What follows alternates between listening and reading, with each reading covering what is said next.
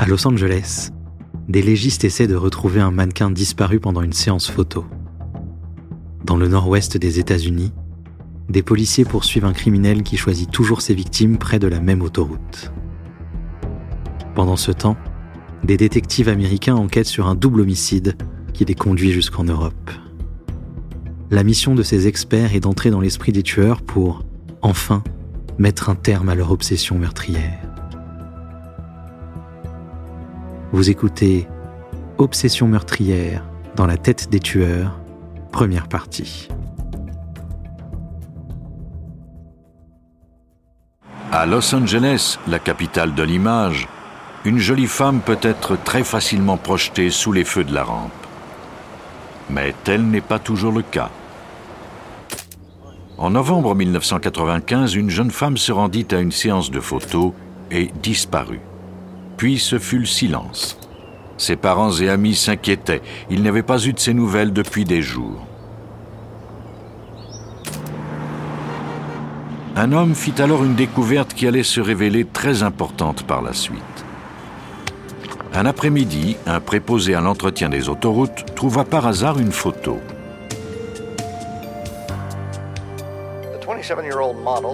Quelques jours plus tard, il revit le même visage à la télévision. Elle s'appelait Linda Sobek. Elle était mannequin à Hermosa Beach et avait disparu cinq jours plus tôt. Il décida alors d'appeler la police. Le préposé à l'entretien indiqua à la police l'endroit où il avait trouvé la photo. Ils y découvrirent d'autres photos, les pages déchirées de l'agenda de Sobek et une trousse de maquillage. Ils découvrirent également un élément qui leur donnerait peut-être une piste.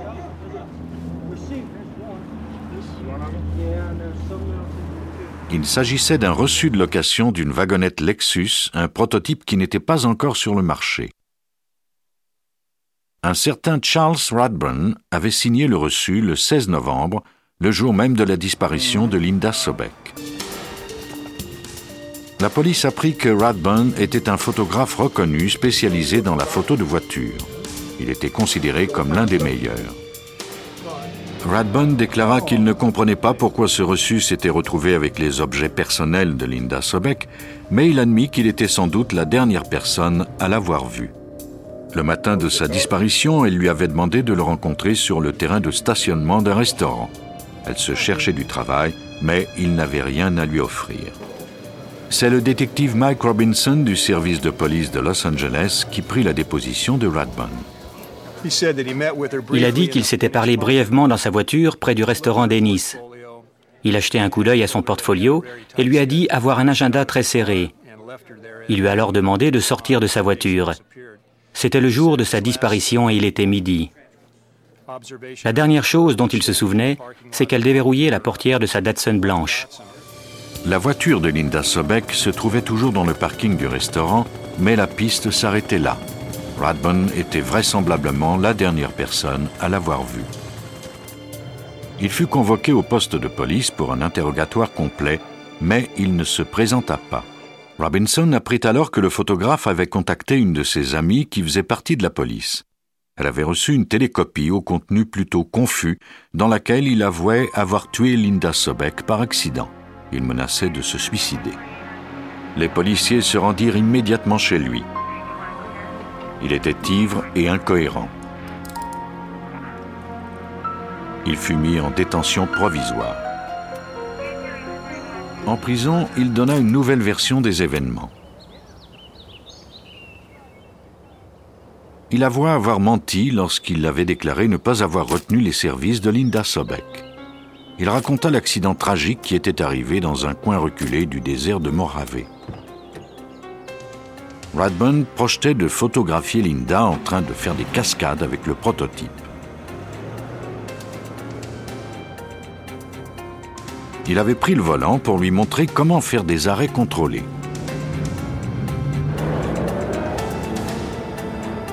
Il déclara qu'il avait perdu le contrôle au cours des manœuvres, que l'arrière du véhicule avait percuté Sobek et qu'elle était morte sur le coup. Pris de panique, Radburn avait creusé une fosse dans le sable et y avait enfoui le corps. Il était si troublé qu'il ne se souvenait plus à quel endroit. Il devenait de plus en plus évident qu'il mentait. Mais il faudrait en faire la preuve. Certains accusés ont déjà obtenu gain de cause avec des versions aussi peu convaincantes.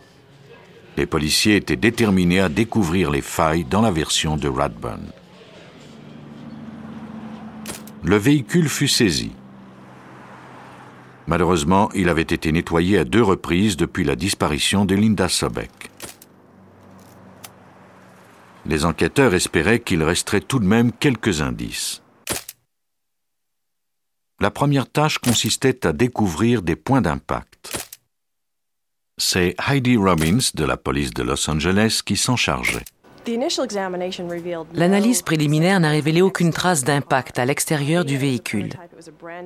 Comme c'était un prototype et qu'il était neuf, il était très propre. En tant qu'expert légiste, nous ne sommes pas habitués à ça. Il n'y avait pas une égratignure, pas une bosse. La prochaine étape consistait à en examiner l'intérieur. Bien que les sièges de cuir semblaient n'avoir jamais été utilisés, il y avait du sang entre les coussins et sur les coutures. L'analyse révéla que le sang correspondait à celui de Linda Sobek. On retrouva également quatre longs cheveux blonds qui lui appartenaient. Robinson remarqua alors qu'une des portières était bosselée. Peut-être y avait-il eu une bagarre à l'intérieur. Les marques découvertes dans la voiture suggéraient une version très différente de celle de Radburn. Malheureusement, sans le corps de la victime, il était impossible de reconstituer les événements, et le suspect avait déclaré avoir oublié l'endroit où il avait enterré le corps. Huit jours plus tard, afin de prouver sa bonne foi, Radburn déclara se souvenir où il avait enterré le corps de Linda Sobek.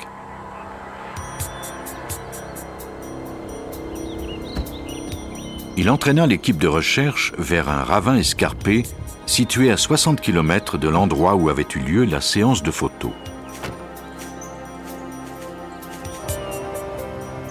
Après une semaine sous terre, il n'y aurait sans doute plus beaucoup d'indices à recueillir. L'équipe de Heidi Robbins retira avec soin le corps de la fosse sous la supervision d'un anthropologue légiste. Chaque pierre fut numérotée. On retira la terre centimètre par centimètre avant de la tamiser et de l'envoyer au laboratoire. Après huit heures de travail, les enquêteurs disposaient enfin du corps de Sobek. Il gisait à 60 cm sous terre. À leur grande surprise, il était encore en bon état. Le corps n'était pas tellement décomposé. Je crois que la température fraîche à cette altitude et le fait que le ravin où il se trouvait n'était pas tellement exposé au soleil ont fait en sorte qu'il a été comme réfrigéré pendant neuf jours. Les spécialistes commencèrent l'examen du corps. Si la voiture avait heurté la victime, il y aurait eu des blessures sur ses genoux. Mais ses jambes étaient intactes. Il n'y avait pas d'éraflure ni d'eau cassée. Il y avait cependant des marques sur ses chevilles, comme si on les lui avait attachées. L'état de ses vêtements, l'absence de maquillage et les marques sur ses chevilles portaient à croire que Linda Sobek avait été victime d'un meurtre. La dernière photo de Linda Sobek fut prise sur la table d'autopsie. Des marques sur son cou indiquaient qu'elle avait été étouffée. Il y avait eu hémorragie oculaire. Elle avait sans doute été étranglée, mais elle ne s'était pas laissée faire. Son poignet était blessé, elle avait été ligotée. Encore une fois, ces éléments n'avaient rien à voir avec la déposition de Radburn. Tout indiquait qu'il s'agissait d'un meurtre au premier degré. Mais Radburn n'avait pas encore joué sa dernière carte. Il donna une troisième version des événements qui tenait compte des nouveaux indices.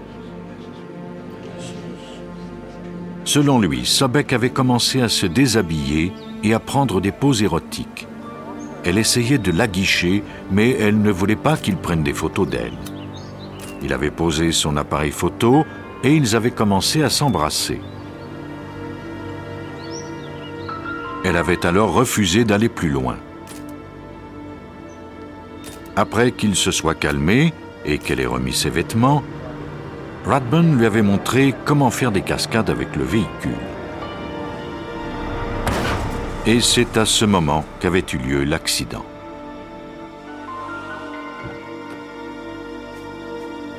Il croyait qu'il l'avait frappée et tuée, mais elle était simplement tombée en cherchant à éviter le véhicule. Elle s'était coupé le visage lors de sa chute. Il l'avait alors mise dans la voiture pour la conduire à l'hôpital et elle avait fait une crise d'hystérie. Elle le frappait menaçait de le poursuivre en justice. Il avait essayé de la maîtriser, mais cela l'avait rendue encore plus agressive. Il s'était finalement assis sur elle et elle avait cessé de crier. Il avait réalisé qu'elle ne respirait plus. Il l'avait alors sortie de la voiture et tenté de la réanimer, mais il était trop tard. Selon Radburn, les chevilles portaient des marques parce qu'il les avait ligotées afin de remettre le corps plus facilement dans la voiture. Il l'avait ensuite enterré. Si le jury croyait à cette version, Radburn écoperait d'une peine d'homicide involontaire. Afin de prouver ce qu'il avançait, il montra les cinq rouleaux de pellicule qu'il avait pris ce jour-là. Il les avait laissés dans le désert après la mort de la victime et avait demandé à son frère d'aller les lui chercher. Quatre des cinq rouleaux de pellicule contenaient des photos professionnelles de Linda Sobek. Les photos du cinquième film, quant à elles, étaient très difficiles à distinguer. Radburn expliqua qu'il avait photographié Linda Sobek alors qu'elle la guichait. Il en avait été si troublé qu'il avait utilisé un film déjà exposé. Sans s'en rendre compte, il l'avait photographié par-dessus des photos qu'il avait prises de l'intérieur de la Lexus. Le climat torride du désert avait aussi apparemment détérioré les photos en détruisant l'émulsion. Radburn présenta 13 photos déformées d'une femme prenant des poses érotiques avec en filigrane les photos de l'intérieur d'une voiture. Il modifia à nouveau sa version des événements et expliqua pourquoi la victime était vêtue ainsi et pourquoi elle n'était pas maquillée. Les spécialistes examinèrent les photos afin de vérifier leur authenticité. Elles étaient trop endommagées pour servir de base à une argumentation. Il fallait d'abord déterminer s'il s'agissait bien de la Lexus et de Sobek, comme le déclarait Radburn. Le détective Robinson apprit alors que plusieurs semaines avant d'emprunter la Lexus, Radburn avait photographié le prototype d'une Oldsmobile. Le détective demanda au client de lui fournir les photos prises par Radburn. Heidi Robbins apporta les photos doublement exposées ainsi que celles de l'intérieur de l'Oldsmobile au Centre national des forces policières et des technologies. Cette agence dispose d'une technologie de pointe dans le domaine du traitement de l'image. Les images furent insérées dans un ordinateur et retravaillées à l'aide d'un logiciel de graphisme. L'ingénieur Bill Repetto joua avec les contrastes afin d'obtenir une image plus précise. Ce qui nous intéresse, c'est de distinguer les parties du corps et du tableau de bord, par exemple. Une fois le travail terminé, Repetto superposa une photo du tableau de bord de l'Oldsmobile au négatif endommagé. Il voulait vérifier si la voiture qui apparaissait sur les photos était la Lexus ou l'Oldsmobile. On peut superposer des choses telles que le compteur de vitesse, le volant, Malheureusement, on ne peut pas voir le motif, le logo sur le volant. Mais cela correspond assez bien. Il ne nous a fallu que quelques minutes pour constater qu'il ne s'agissait pas d'une Lexus, mais plutôt d'une Osmobile. Repetto compara ensuite Linda Sobek à la femme dont on ne voyait pas le visage sur les photos. Il compara la robe que Sobek portait pendant la séance à un morceau de dentelle qui apparaissait sur les photos exposées deux fois. Le motif de la dentelle lui faciliterait la tâche puisqu'il se répétait. On peut nettement voir un motif sur cette image. Il y a la forme d'une botte, un trait vertical, et il est plié vers la gauche et se répète ici. Les motifs de dentelle étaient différents. Il en était de même pour l'anatomie de la femme et celle de Sobek. Radburn avait menti. Il fut jugé coupable de meurtre au premier degré et condamné à la prison à vie sans possibilité de libération conditionnelle. Dès le début, le photographe avait éveillé les soupçons des détectives. Mais quand il s'agit d'un meurtre sans raison apparente, ces derniers doivent élargir leur champ de recherche. À Beaverton, dans l'Oregon, au lendemain de la Saint-Valentin en 1981, des agents de police furent appelés à une résidence située dans un quartier paisible. Ils y découvrirent le corps de Julie Ann Reitz, 18 ans. Elle avait reçu deux coups de feu dans la nuque avec une arme de calibre 32 alors qu'elle prenait la fuite. Le médecin légiste détermina qu'elle était morte entre 3 et 4 heures du matin. Les experts analysaient la scène du crime tandis que le détective Dave Bishop notait ses premières impressions. Il était évident que la victime connaissait son agresseur. La porte n'était pas verrouillée. Il y avait de la musique et il y avait deux verres à vin dans l'évier. La police tenta de découvrir des indices sur l'identité du tueur. Malheureusement, il n'y avait pas d'empreinte digitale. Cependant, les spécialistes recueillirent des cheveux et des fibres. À l'étage, il semblait y avoir eu une lutte. Le lit était complètement défait. Les draps étaient par terre. Il était évident qu'on s'y était battu. Il y avait des taches sur les draps. Un homme dont le sang était de type B avait eu une relation sexuelle avec la victime les détectives interrogèrent plus de 150 amis et connaissances de la victime. Certains d'entre eux déclarèrent qu'un homme plus âgé qu'elle avait refait surface après plusieurs mois d'absence. Il travaillait dans un bar local. Il s'était vu à deux reprises l'année précédente. Julie Ann Ritz le trouvait un peu trop entreprenant et il lui avait demandé de s'en tenir à une relation d'amitié. Il s'appelait Randall Woodfield. C'était un athlète. Il avait même déjà fait partie de la Ligue nationale de football américain. Il était affable et amusant, mais ce n'était pas un enfant de cœur. Il avait été emprisonné pendant trois ans à Portland pour un vol qualifié. Il était maintenant en période de probation. La police le convoqua pour un interrogatoire. Woodfield se rappelait vaguement de la victime, mais il déclara ne pas l'avoir vue depuis des mois. Woodfield parlait de son passé sans réserve. La police commença cependant à se méfier quand il refusa de soumettre des échantillons de ses cheveux et de passer le test du polygraphe. Après un interrogatoire de 7 heures, il accepta finalement que la police fouille son appartement. J'ai dit au détective de prendre les draps de son lit dès qu'ils arriveraient dans sa chambre parce qu'il y aurait des échantillons de cheveux et peut-être de sang. Il y avait bien des cheveux sur les draps de Woodfield.